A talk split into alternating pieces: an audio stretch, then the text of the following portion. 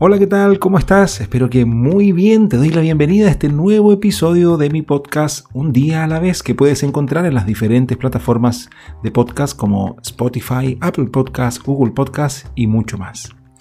Mi nombre es Isaías Sharon, soy psicólogo de profesión, especialista en aprendizaje y transformación de personas y comparto cada semana una nueva reflexión, un nuevo contenido con el único objetivo que pueda ser de utilidad para ti.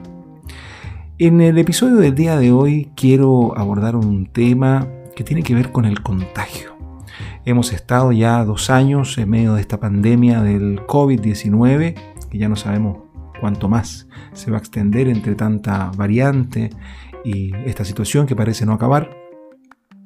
Pero sabemos que esta enfermedad, así como muchas otras, no es, no es la única que es realmente contagiosa. Hay muchas cosas que lo son. Y en este episodio quiero hablar contigo sobre otro contagio, que es el contagio comportamental.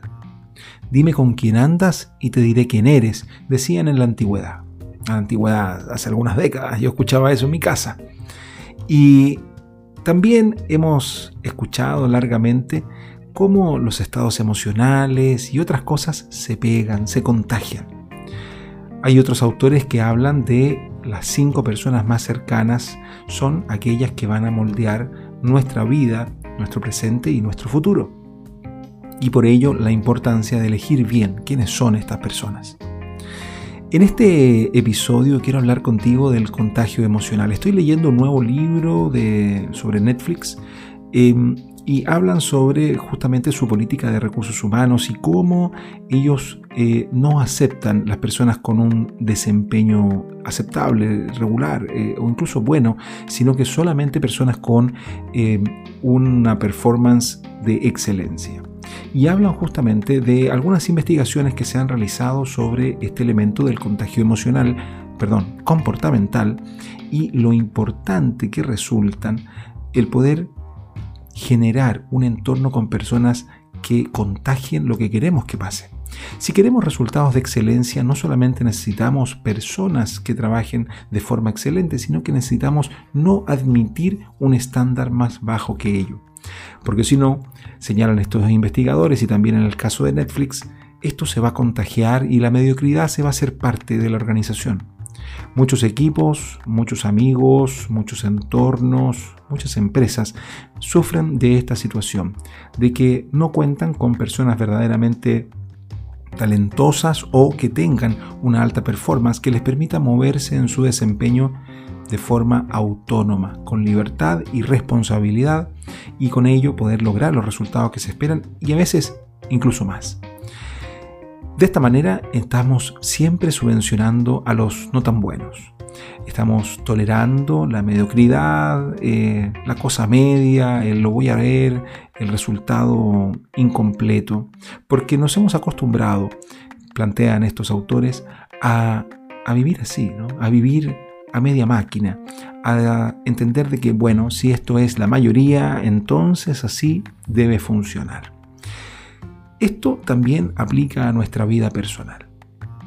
¿Estamos rodeándonos de personas excelentes para nosotros ser también una de esas personas? ¿Somos nosotros personas excelentes para contagiar en nuestros entornos lo que realmente se requiere o se espera?